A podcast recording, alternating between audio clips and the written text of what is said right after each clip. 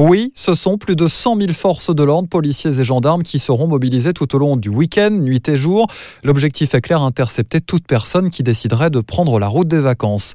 Le lieutenant Pagenel qui commande le peloton autoroutier de gendarmerie de Senlis, dans l'Oise. Il faut rester chez soi et, et, il faut bien que tout le monde comprenne que le confinement euh, s'applique à tout le monde, même si on a une bonne raison, ben on se l'applique et euh, plus dur sera le confinement au départ, euh, moins long sera le confinement euh, par la suite. La consigne est la même pour tout le monde, il n'y aura aucune tolérance. Là actuellement, au vu euh, du, du, comportement euh, irrespectueux de, de, certaines personnes, eh ben, nous sommes euh, contraints d'augmenter nos contrôles. Donc plus on a de gens qui se déplacent pour des motifs futiles, plus nous contrôlons la population et plus nous sommes nous aussi exposés. La gendarmerie l'assure, toutes les patrouilles seront mobilisées sur le réseau secondaire et les grands axes. Nous avons euh, donc des postes de, de contrôle euh, dans fixe euh, et, euh, et, dynamique sur donc sur le réseau autoroutier, qui nous permet de contrôler donc l'ensemble des usagers qui, qui circulent sur l'autoroute et qui nous présentent ou non des, des attestations dérogatoires. En cas d'infraction et d'un motif de déplacement non valable,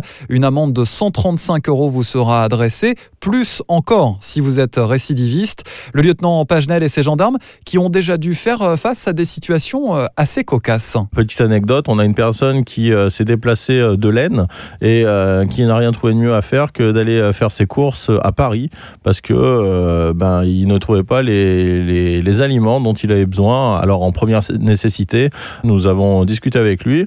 il n'a pas voulu en démordre, il a été verbalisé parce que oui, on, se on peut se déplacer pour aller faire des achats de première nécessité, mais néanmoins on ne traverse pas, on traverse pas trois départements ou quatre départements pour, pour aller faire des courses. Donc le, le déplacement est possible, mais euh, sur des, euh, sur des euh, supermarchés ou des magasins de proximité à proximité de son domicile. Plus que jamais, les forces de l'ordre seront donc mobilisées sur l'ensemble du territoire à l'occasion de ces vacances de printemps qui débutent aujourd'hui pour de nombreuses régions, notamment de la moitié nord de la France, et qui concernent des millions de Français.